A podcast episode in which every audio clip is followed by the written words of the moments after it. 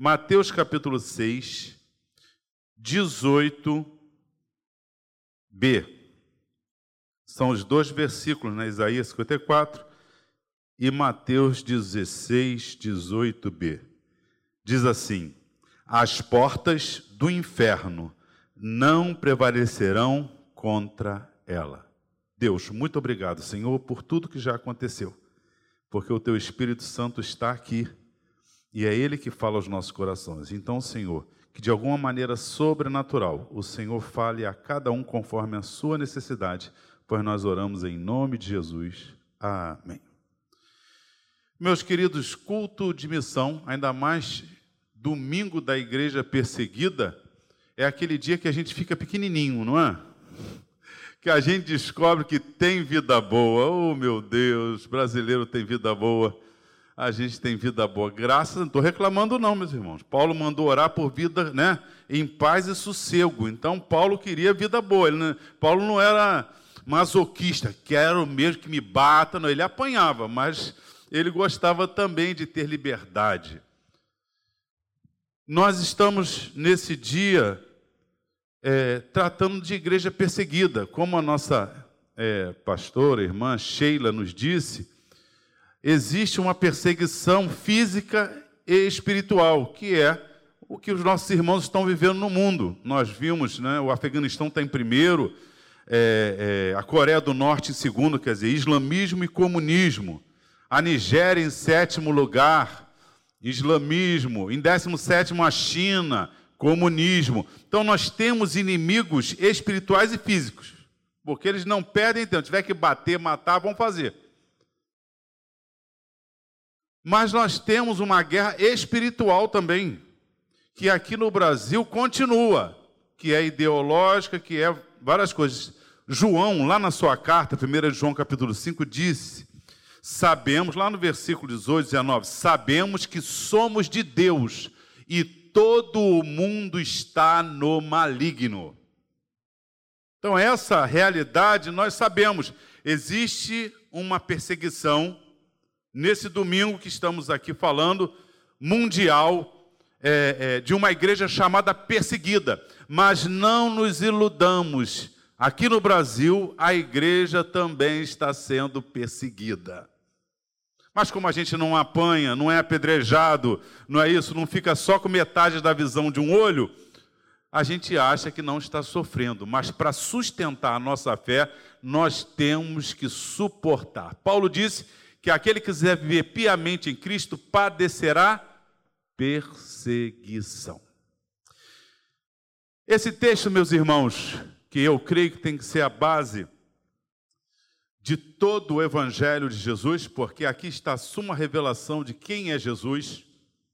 Ele nasce de um contexto tanto anterior quanto posterior, de Mateus 16, quando os fariseus dizem: Senhor, nos dê um sinal de quem tu és. Então Jesus vira para uma geração má e adúltera, pede sinal. Ou seja, existem momentos na, na nossa história, dos séculos, que existem gerações mais e adúlteras. Foi nos dias de Noé. Jesus chamou a sua geração de má e adúltera, e pasme, nos últimos dias também serão como nos dias de Noé gerações mais e adúlteras. E nenhum sinal será dado senão de Jonas. Então os discípulos então saem com Jesus, capítulo 16 de Mateus, quando eles saem com Jesus e eles estão então conversando, Jesus diz: "Cuidado com o fermento dos fariseus". E eles começaram a conversar. Sabia? A gente tinha que ter levado pão. A gente não trouxe pão, por isso que o mestre está falando isso. Então ele, Jesus vira para eles: acaso quando vocês precisaram, né? eu não transformei cinco mil, né? alimentei cinco mil homens com cinco pães, e depois com sete pães, quatro mil. Aí eles entenderam: ah, não é do fermento comida, é da doutrina dos fariseus. Dali por diante, então, versículo 13, Jesus vai para Cesareia de Filipe. E Cesareia de Filipe ali ele vai fazer uma pergunta.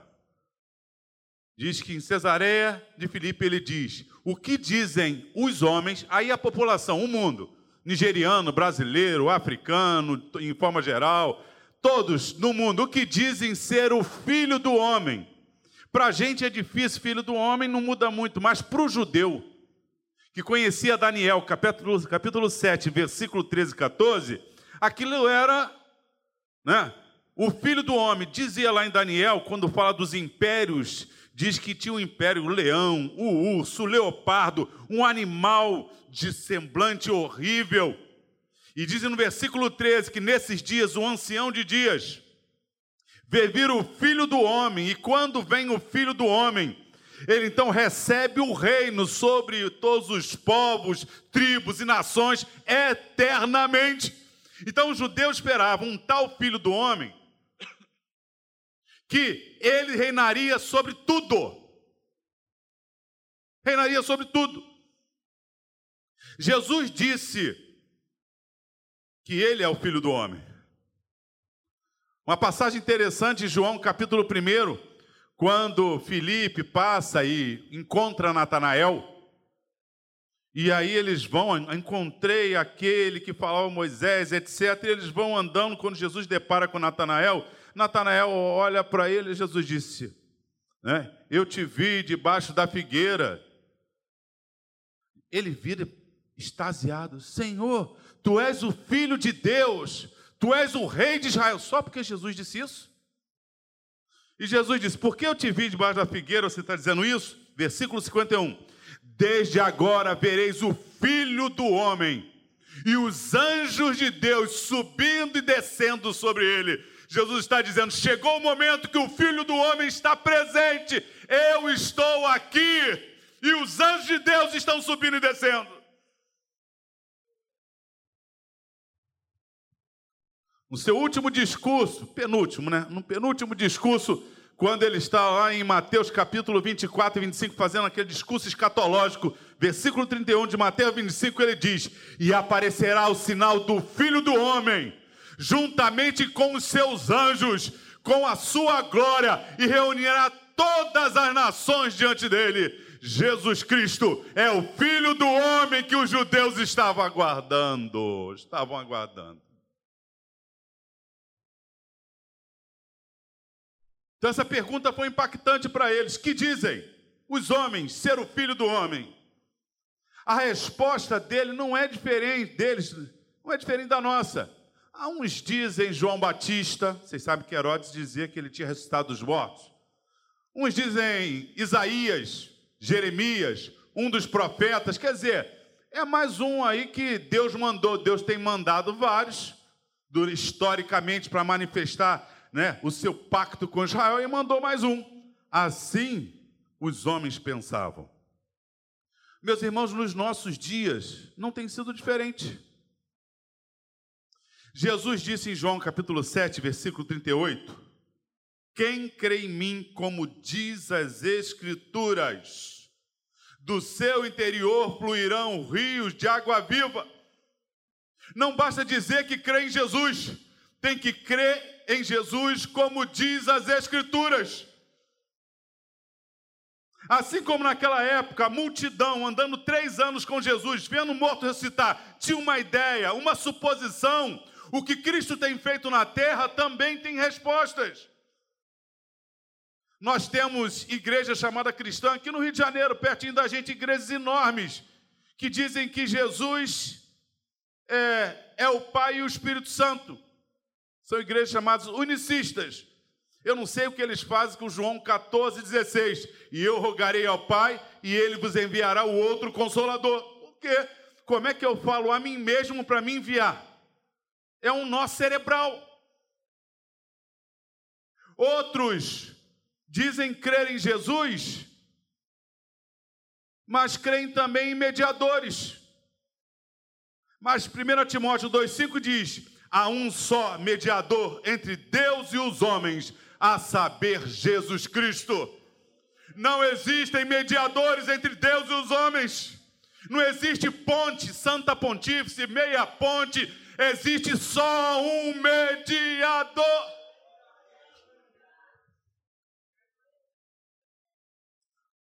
Outras dizem que acreditam em Jesus, embora matem cristãos, eles acreditam em Jesus. Eles creem que Moisés foi um profeta, Jesus é um segundo profeta, uma terceira revelação é o seu líder. Só que nós temos um problema, é só usar o cérebro. Moisés disse assim, Deuteronômio 18,15: O Senhor teu Deus levantará um profeta, a ele ouvireis. Um profeta. Jesus, segundo esse líder, é um profeta também de Deus. Então, se ele é um profeta de Deus, já cumpriu. Se Moisés é profeta de Deus, só pode vir um. Então tem que encerrar em Jesus. Então Moisés não é profeta de Deus, se veio o terceiro. Estão entendendo? Primeiro diz que vem um segundo só. Se o terceiro diz que o primeiro é de Deus, ele não pode ser, porque ele diz que é profeta. Então, agora, se Jesus é profeta, e o primeiro também é, o que, que acontece com ele? É um embusteiro.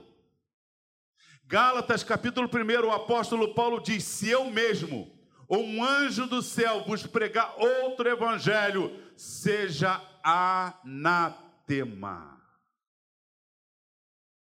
Outros dizem crer em Jesus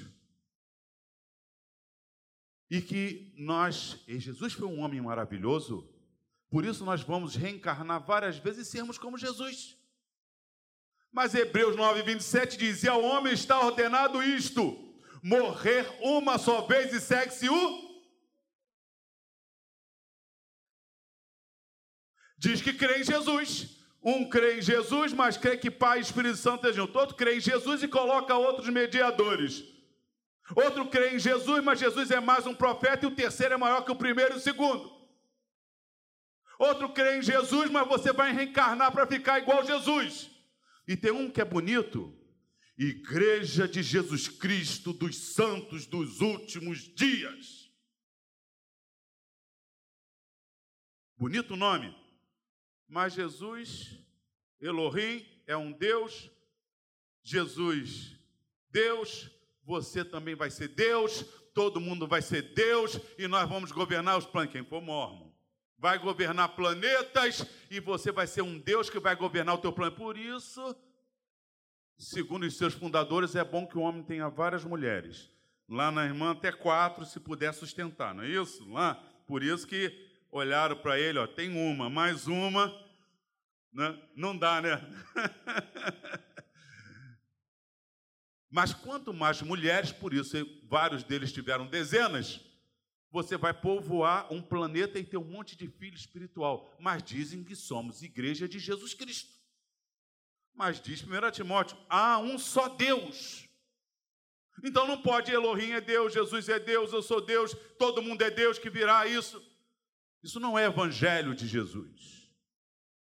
Tem aqueles que dizem, ó, eu creio em Jesus, ele foi o arcanjo Miguel. Mas Hebreus 1,5 diz: A qual dos filhos jamais disse, Tu és meu filho, eu hoje, nenhum anjo foi chamado de filho. Inclusive Colossenses 1,16. Nele foram criadas todas as coisas, principados, potestades, visíveis, invisíveis. Tudo foi criado por ele e para ele. Meu irmão, nada não pode criar nada. Jesus não pode ter criado a si mesmo. Porque nele foi criado tudo. Se ele é anjo, ele criou a si mesmo como? Nada gera nada. Já, nada não gera um anjo. Jesus não pode ser um anjo. Não pense que foram só os judeus que têm um monte de resposta errada. No nosso meio, no Brasil e no mundo, tem muita gente dizendo que é de Jesus e não conhece a Jesus. Mas Jesus então vai dizer: E vós, quem dizeis que eu sou? Que aí tudo bem, lá de fora está dizendo. A pergunta que ele faz a nós: E você? Quem é Jesus? Os apóstolos andaram três anos e pouco com Jesus, vendo morto ressuscitar, discursos impactantes, dormindo, acordando. E a sua experiência humana não era suficiente para eles saberem quem era Jesus. Pedro então se levanta e diz: Tu és o Cristo, o Filho do Deus vivo. Meus irmãos, essa resposta de Pedro, tu és o Cristo, para a gente é comum, ah, eu sou cristão, eu sou de Cristo. Mas para o judeu é um reconhecimento de três ofícios do Antigo Testamento. Sabe quais são esses ofícios? O primeiro de profeta, que Deuteronômio 18, que Moisés diz: O Senhor teu Deus levantará um profeta semelhante a mim, a ele ouvireis.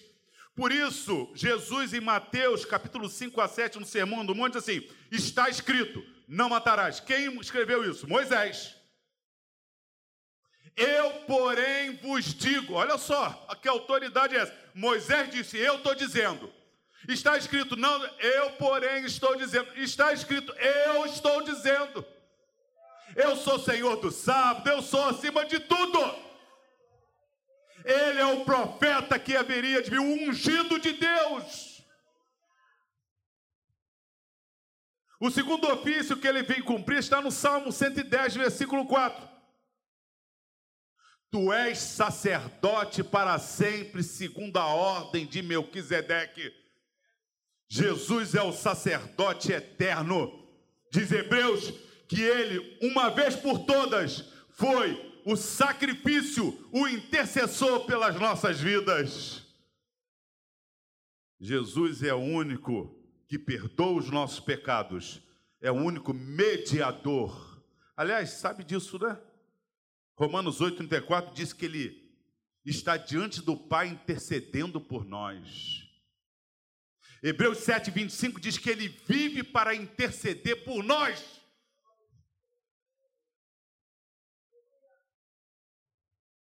Terceiro ofício, Jeremias, capítulo 23, versículo 5. Diz que o Senhor levantará a raiz de Jacé, um renovo, e justo que é, reinará com justiça, e o seu nome será Jeová Tissaide Kenu, o Senhor é a nossa justiça. Ele é profeta, ele é sacerdote, ele é rei. Tu és o Cristo, o ungido que nós estávamos esperando. E ele continua: o Filho do Deus vivo. Salmo 2,7. Tu és meu filho, eu hoje te gerei. Estou correndo, né? Vamos lá. Versículo seguinte, Jesus disse assim: Bem-aventurado és tu, feliz és tu, Simão, filho de Jonas, que não foi carne nem sangue quem te revelou, mas meu Pai que está nos céus. Entenderam?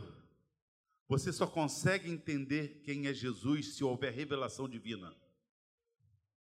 Por isso, quando nós fazemos missões, nós pregamos na rua, como ontem, sexta-feira nós fomos à rua, segunda-feira os irmãos aqui vão pregar, sexta-feira nós fomos naquele frio, levamos as quentinhas que os irmãos do MER nos abençoaram ensinando como fazer, nós estamos fazendo lá não como qualidade de você, mas Deus tem nos abençoado. E aí encontramos um, aí tinha uns 35 pessoas, eu preguei o evangelho e um deles, Leonardo. Quem aqui quer aceitar Jesus? Leonardo disse: Eu quero aceitar Jesus. E aceitou Jesus no meio do frio, sexta-feira.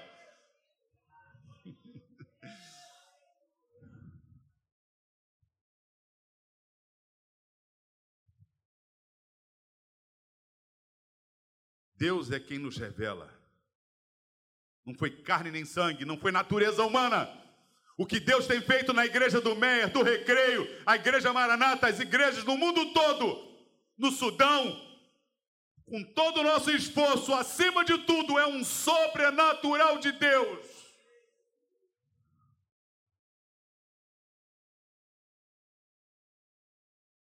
Tu és o Cristo, o Filho de Deus. Bem-aventurado és tu, Simão, que não foi carne e sangue, mas meu Pai que está nos céus. E tu és Pedro, e sobre esta pedra. Existem três correntes no cristianismo sobre isso. Tu és Pedro, e sobre esta pedra, Pedro, a pedra é Pedro. Tudo bem, pode ser. Só que não existe uma cadeira que todo mundo fica sentando toda hora no lugar de Pedro. Jesus não disse, eu vou colocar uma cadeira e todo mundo senta de vez em quando lá e vira o Pedro da época. Vamos supor que fosse Pedro. Ele pregou em Atos 2 aos judeus, ele pregou em Atos 8 em Samaria, né? orou por eles, ele pregou em Cornélio, os romanos caiu. Então Pedro tem uma função importante. Pode ser, quem sabe. Mas a melhor maneira de saber o que uma pessoa interpretou do que Jesus disse é ouvir a pessoa. Não é isso? A segunda maneira é que seria um jogo de mãos que fica difícil. Tu és Pedro, e sobre esta pedra eu edificaria a minha igreja. Possível? Não estamos vendo, está escrito. Petros, Petra, possível. Eu, particularmente, acredito que, segundo o contexto que Jesus está dizendo, você é uma pedrinha, Pedro. E sobre esta afirmação, que eu sou o Cristo, Filho de Deus vivo, a igreja estará edificada. Para mim foi assim que Pedro entendeu o que Jesus disse. Porque se você for ao discurso de Atos capítulo 2, 3, no capítulo 4, quando ele vai se justificar diante dos sacerdotes, no versículo 11 ele vai dizer assim: Ele é a pedra que foi rejeitada pelos homens, mas eleita e preciosa.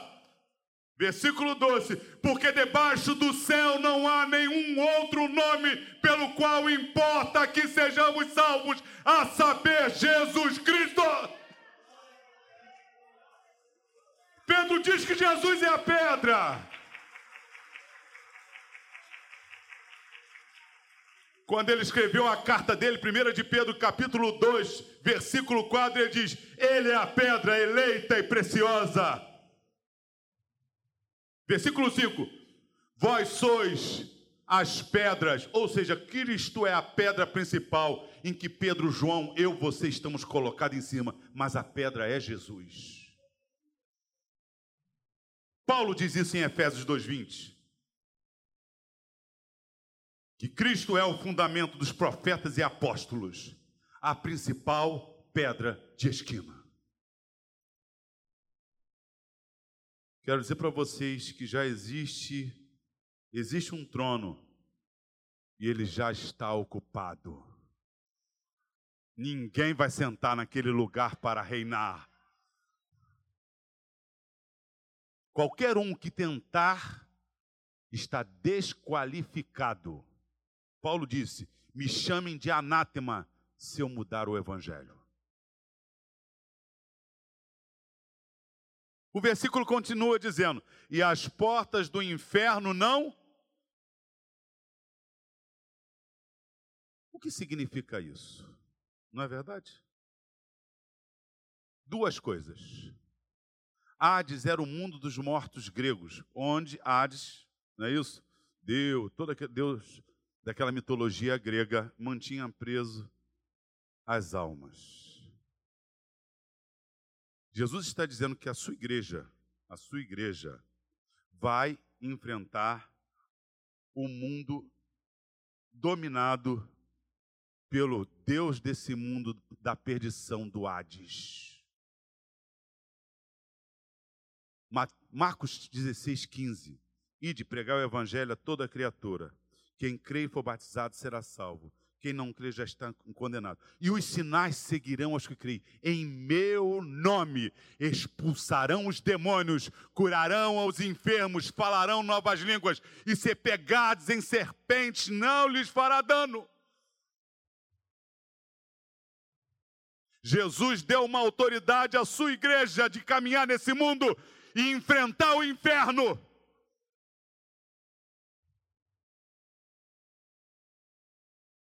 Efésios 6,10 diz que não temos que lutar contra carne e sangue, mas contra principados e potestades. Mas existe uma outra interpretação que esse versículo também cabe. Está em Apocalipse 1,17. João diz: Quando vi cair a seus pés. E ele me tocou com a sua destra. E me disse: Não temas, eu sou o primeiro e o último. Estive morto, mas estou vivo pelos séculos dos séculos.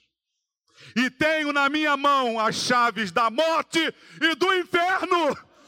O que Jesus está dizendo é que a sua igreja é vitoriosa, ainda que nós morramos nesse mundo, como muitos estão morrendo no Sudão, na Nigéria, em Coreia do Norte, no Afeganistão, ainda que nos matem, não nos deixarão entre os mortos, porque Cristo venceu a morte.